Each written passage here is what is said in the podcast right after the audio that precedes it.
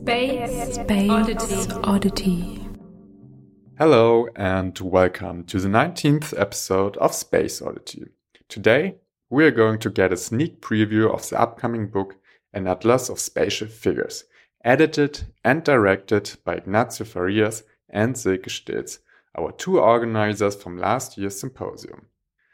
The Atlas will get hopefully published in autumn this year, and it's less about the four dominant spatial figures we discussed in the previous episode and at the symposium, rather about discovering and exemplifying less obvious and familiar figures of social reality. For this publication, Silke and Ignacio invited incorporated with the Viennese artist Nikolaus Gansterer, and together they did several multimodal workshops with each sub-project of the CRC. And now we are tuning in in parts of the performance lecture from the symposium Spatial Figures in the Anthropocene, which took place in October 2023 at the ICI Berlin. The introduction lecture will get followed up by a short exchange between Silke and Ignacio reflecting last year's conference theme in the Atlas, and we are going to listen to two out of four so-called vectors of refiguration, namely extimacy and uninhabitability, through the stories Blind Date and Where to Flee, discovering the spatial figures Saloon and Compound. If you want to watch the whole performance lecture, check our website. The link is in the show notes. So enjoy and see you in the next one. Our collaboration began in spring of 2022 with the goal of stimulating and reflecting on the development of theory within the context of the CRC. It comprises 16 research projects from the fields of sociology, anthropology, geography, communication studies, architecture, planning, and visual arts. The overarching hypothesis guiding our research is that societal transformation can no longer be understood as an epochal shift from modernity to postmodernity to late modernity or from the nation state to globalization or from the Holocene to the Anthropocene Rather, it should be seen as a multifaceted, simultaneous interplay of different spatial logics that reinforce and complement each other, but also generate tensions and conflicts. Empirically, the manifestation of these overlapping spatial figures can be observed in various forms, such as the changing notions of home and ontological security, conflicting regimes, as well as conflicts over territorial demarcation or the increasing fragmentation of the digital public sphere. Theorizing in such a large, interdisciplinary, and socially diverse research consortium is not an easy task. That is why we decided to use experimental and playful methods to get into conversation with the CRC researchers we initiated this process by conducting two hour multimodal workshops with all 16 sub-projects in which we asked the researchers to tell us about their work and research topics based on narrative and speculative questions, as well as props, not only verbally, but also visually and performatively. We had a table in the middle and the request was to bring empirical materials onto the table and use a vast set of additional materials to build connections and describe scenarios. Our method can loosely be compared with what Matt Ratto has called critical making to describe the combination of critical thinking with hands-on making, but also to speculative design as it was aimed at materially exploring research fields as basis of non-plausible possibilities. So we wanted to create some chaos in the beginning. The guiding idea for the workshops was to test the interplay between analytical and visual thinking. We are particularly interested in how theoretical concepts and ideas can be translated into, into diagrams, annotations, collages of figures, and how these in turn can be made fruitful for processes of theorizing. In fact, there is a whole body of stimulating literature that suggests that visual elements prove most valuable when they are open. That is, when they function as dynamic tools for thoughtful exploration. In order to theorize with the help of images, diagrams, or figures, they should have the capacity to trigger our visual and theoretical imagination. This implies that they must be speculative in nature and primarily encourage abductive forms of reasoning. We videotape this mix of visual and analytical thinking as it unfolded on the workshop table. And these recordings served as a basis for Nikolaus to develop his own table configurations, a concept that hasn't been introduced yet, but which refers to the assemblage of people and things that come together with a figure table configurations are three-dimensional and multi-material diagrammatic compositions of keywords, lines, objects, and gestures on a black background that Nikolaus arranged in his Vienna studio in response to and as, as an artistic reflection of the workshops we did with the sub-projects. In the book, each of the CRC's um, 16 sub-projects is represented by a table configuration. They allow the reader to think visually while navigating through the respective research topics as if they were traveling on a map with their finger and promote a perspective that goes beyond a purely analytical examination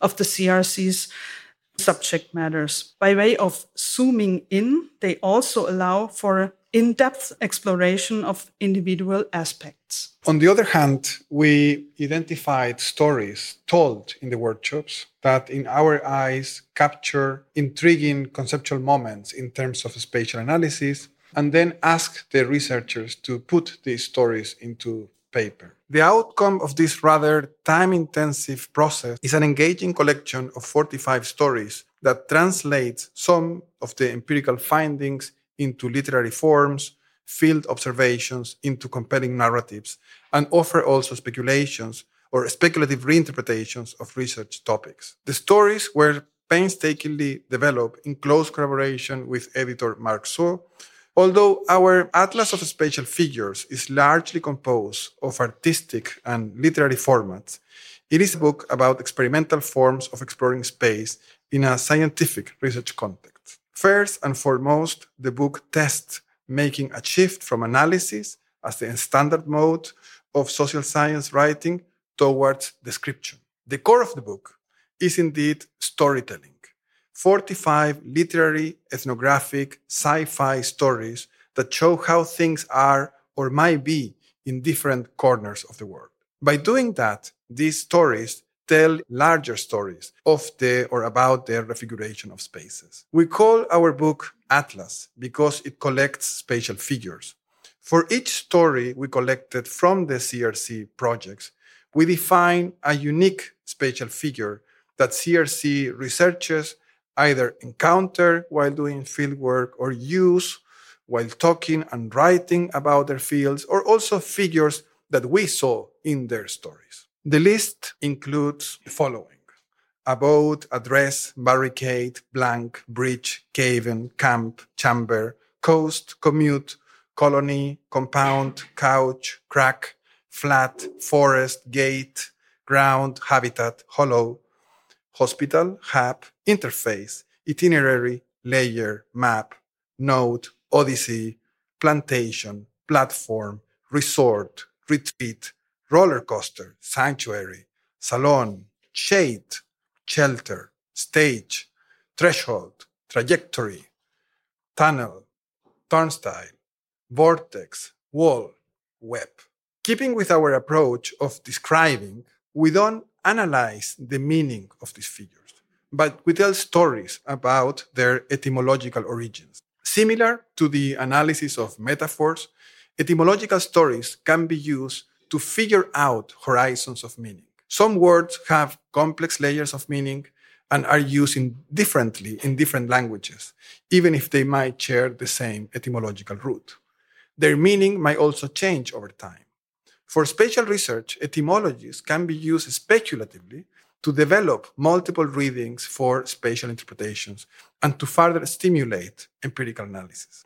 As you will have noticed, these spatial figures are quite different from the ones that we have been discussing. In the introduction to the book, we distinguish between two types of spatial figures, which we call topological and topographic. So topological figures are basically spatial diagrams that represent abstract types of spatial arrangements or relationships between objects or entities. The four figures that we have been discussing in our symposium might qualify as topological figures. They can be traced back to ideal types of spatial practice, each of which relates objects or entities by imagining or acting upon them in a very specific way. They might delimit, connect, transverse, or identify points.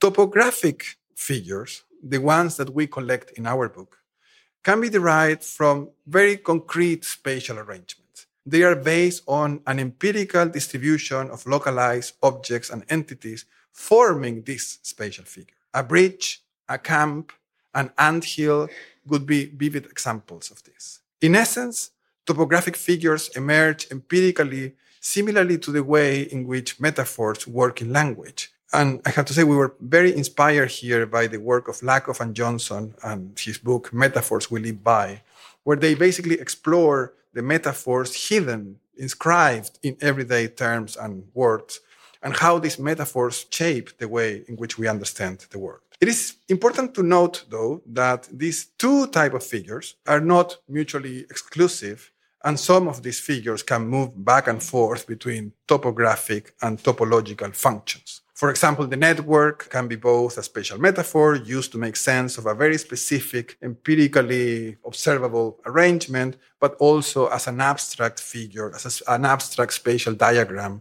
that produces and organizes space in a very specific way. In addition to this more let's say, abstract and conceptual work that we were doing, we were also, and we are also interested in understanding more empirically as well, the vectors of the contemporary refiguration of spaces. So by looking at the stories, we basically identify four thematic areas that revolve around the problems of extimacy, uninhabitability, ferality, and splintering. The initial idea was to think about how to theorize in such a heterogeneous research consortium, which is also a huge one, and with a lot of different people, a lot of different disciplines, and how to bring these people together around one theme or one question. And this is why we initiated the different workshops, multimodal workshops with the projects, and trying to get into conversation with them. So the theme of the Anthropocene was not so present or is not so present for the book, although there is one section in the book that really connects with the Anthropocene, the section of ferality and how humans and non humans entangle and form spaces. So the book somehow has a broader scope, trying to really involve all the different topics of the um, CRC and translate it into visual thinking and getting something back from visual thinking and the inspiration you get when you look at the figures that Nikolaus Gansterer, for example, produces. Adding to that, for me, there is like a a premise to the book and there is also a surprise. And the premise was this idea that we were saying we have moved too quickly in the SFB and how we do theory in the SFB, and we have moved too quickly from the empirical research to the four figures. And there is like a space of in between where analytical work can happen in a way that is closer to each of the empirical fields. And from the beginning, before we had a book idea, this was our goal to explore that space in between the field, the spatial arrangements that people are doing research on, and these four spatial figures. And the idea was from, from early on to diversify that and to kind of find a level of conceptualization that is in this middle ground, so to speak. So that was the premise, and I think it kind of delivers on, on that. But for me, like really the surprise was to identify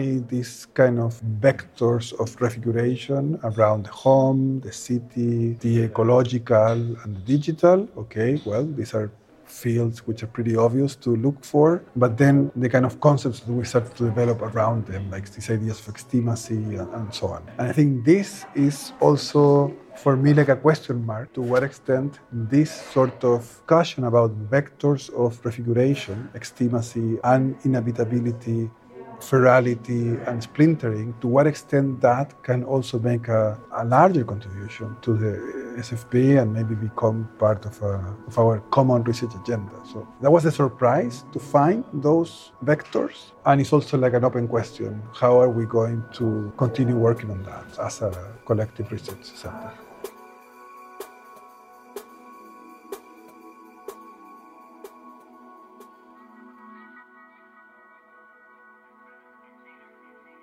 Extimacy, turning homes inside out. The first thematic section or vector or of spatial refiguration revolves around the home. What we found interesting about many of the stories was that they challenged the Western idea of the home as a place of intimacy. Traditionally, the home has been seen as a private and sacred space where individuals can retreat from the public world and be authentic, that is, who they really are, However, many of the collected stories speak of homes under conditions of extimacy. The term, originally coined by Lacan, refers to how our most intimate desires are shaped by the external, the strange, the alien. Similarly, we are interested in the ways in which the space of the home is expressed, exposed, and intersects by logics that undo or challenge experiences of intimacy, that speak of homes that are turned inside out, territorialized, and how they become something else a dangerous or a defenseless place, or a place of political and economic struggle. In the process, homes often become temporary public spaces for a variety of reasons. Here is an example. Blind Date, a story by Daniel Grönefeld, student researcher in the sub project Locative Media. Although hours had passed since sunset, Leo was not surrounded by complete darkness. The intrusive light of a street lamp had only reluctantly allowed itself to be dimmed by a picnic blanket that barely covered the large window of his living room. Leo's iPhone buzzed and the screen lit up. I'm a bit late. Sorry, the message said. Leo opened Grindr and replied, No problem, see you on the dark side, smiley.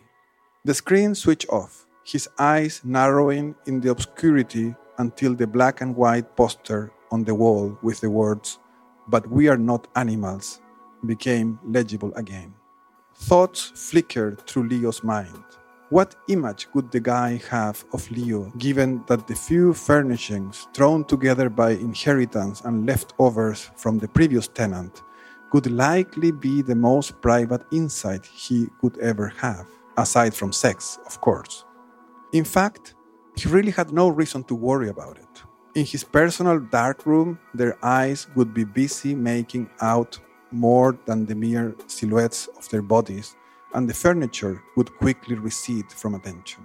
During the time Leo had lived with his ex partner, Ali, he wasn't allowed to use their flat as a place for his occasional Grindr encounters. For Ali, home was a safe space, meant exclusively for himself, his partner, and close friends. On their very first date, Leo had received Ali in the small room of Leo's shared flat, although Ali lived alone in a spacious department. Only after they had been a couple for a year or so did Leo move in with Ali. Whenever Leo met other men at their places, he never stayed the night. He did this in an attempt to separate the physical side from the emotions he reserved for his partner.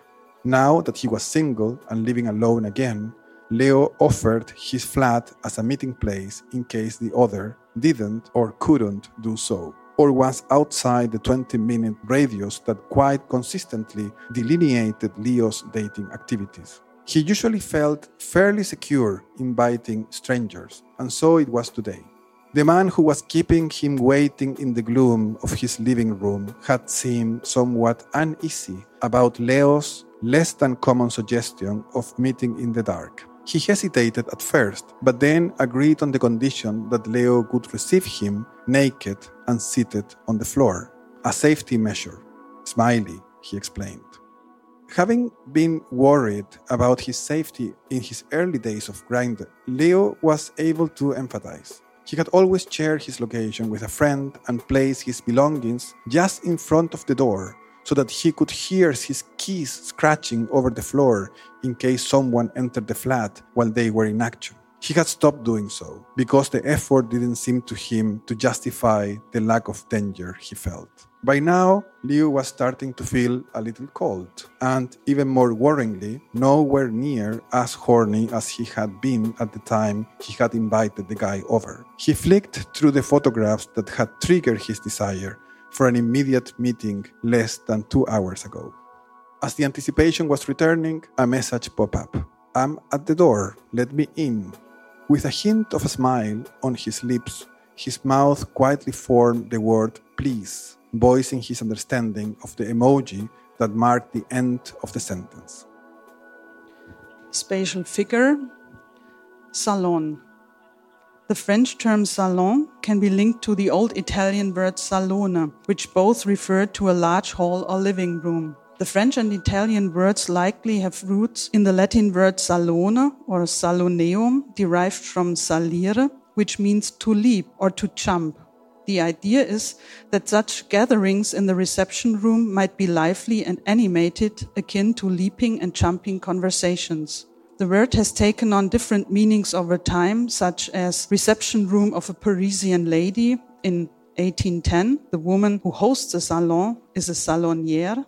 The meaning gathering of fashionable people is from 1888. The meaning annual exhibition of contemporary paintings and sculpture in Paris is from 1875. And it's originally being held in one of the salons of the Louvre from a secondary sense of the French word spacious or elegant apartment for reception of company or artistic exhibitions. The meaning establishment for hairdressing and beauty care is from 1913.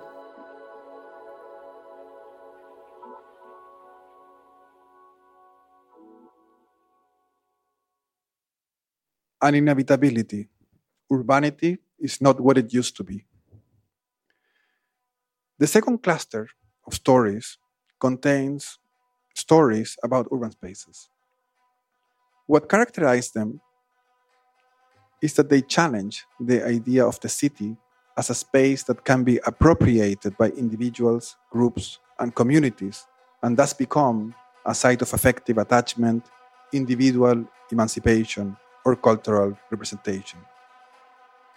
The city has long been imagined in this way, as a space where the struggles for recognition and the right to the city, understood as the right to shape the city by inhabiting it, take place. Yet, many of the stories we collected challenge this reading of the city, showing vividly the impossibility of appropriating urban space. The term uninhabitability was coined recently by AbdouMaliq Simone. It invites us to rethink how people relate, or rather, do not relate to the city. Interestingly, Simone imagines an uninhabitability as something that might be liberating, as it enables, and I quote here, residents to spiral in and out propel themselves into the larger urban surrounds, and then bear back down again into the familiar places now rendered unfamiliar.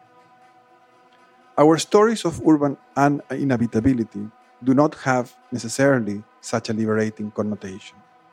These are rather stories about violence, alienation, dislocation, fear, and misrecognition. Here is one example. Where to Flee, a story by Qusay Amar, architect and research associate in the subproject Architectures of Asylum. Rashid tried to take a deep breath, but the fresh breeze of the morning dawn got stuck between his ribs, tightening his chest. The pickup truck was ready to head to the south. He climbed up and squeezed himself between a sleepy woman and a young man with white paint on his sleeves. There were about 10 people on the truck. Rashid didn't know any of them.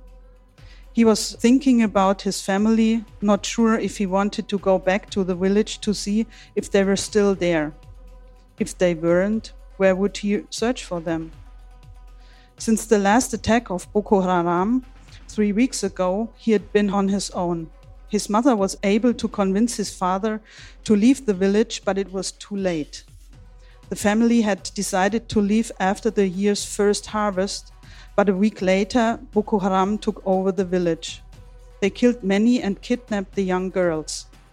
During the melee, he hid in the forest, the only one who was able to run away. About a week ago, he started walking south, avoiding the military checkpoint he had heard about. While on foot, he met some people on the truck also heading to Lagos, where Rashid would try to find his uncle Mohammed and hitched a ride. Arriving at the vastness of Lagos, he headed to the market his uncle had once told him about. It was the biggest in West Africa, he had said, and was where he met up with clients who needed to exchange dollars or euros to naira. At its rowdy entrance, Rashid could not imagine how big it was, but already it seemed enough to swallow him. At a loss of where to start his search, Rashid relied on the fact that on the streets of Lagos, friends are very easily made. You can always find a willing one of the 24 million people to chat with. He described Uncle Mohammed to many middle height, a white mustache, and a golden corner tooth. And to his surprise, the vendors somehow immediately knew whom he was talking about. But they sent him from one corner to the next, forcing him to remember details from each location as he tracked his way back fish, a yam lady, and so on. It seemed impossible, simply too many stores. After searching and waiting for hours, it was his uncle who found him. The day was long, and Rashid was now relieved. They hugged, and he suddenly felt how hungry he was. They got a two jollof rice dishes and sat together on the sidewalk, and he told his uncle what had happened. In the evening, they arrived at the compound where his uncle had lived for 10 years, only returning twice to visit his old northern village. The camp he shared with 25 others is illegal, Uncle Mohammed explained, because the city officially has no place for them from the north. The government doesn't want to have us here, he said. Theirs was built on rented land, but there was no contract to regulate, he continued. We pay for each square meter, but still nothing here belongs to us. A couple of weeks pass at the camp, and Rashid, now a resident, has learned to ride a motorcycle. Through one of his uncle's compound friends, he agreed to work afternoon shifts driving people from the bus stop to their home in the camp. But the young men working at the landowners bully him and hit Rashid, charging him more than the others for using the parking place while waiting for customers. Today is Sunday, a day that looks much like the day Rashid arrived. Together with his new friend Ahmad, a kid born in the camp, he now plays football at the unofficial IDP Sunday League, where IDP teams travel from one camp to the next to enjoy football matches. On this particular day, Rashid had walked a lot earlier, and his left foot also hurt after the last football game where he crashed into a boy twice as big. Later in the day, Uncle Muhammad pulls Rashid aside, telling him that he must now manage his life on his own. Continuing, he said if Rashid didn't find a shift on the motorcycle, he would have to get out onto the streets and find something else to do. But here, at the camp, no one takes care of you, and there is no governmental support. You are invisible. Rashid sees young kids selling stuff to people in the cars. At 15 years of age, back in his hometown, he would have been at school. He was interested in becoming a police officer, but his uncle had laughed at the idea and told him he needed a lot of money for that. When Rashid tells Ahmed that he used to go to school and that he can write and read, he answers, But you're riding a motorcycle now. It doesn't matter anymore spatial figure compound.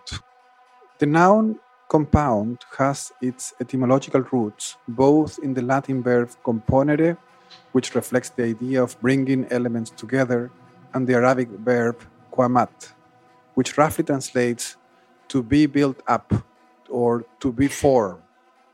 Thus, the word had been used first in English during the early Middle Ages to refer to a combination of two or more things and has proliferated to a variety of physical, conceptual, and metaphorical contexts ever since.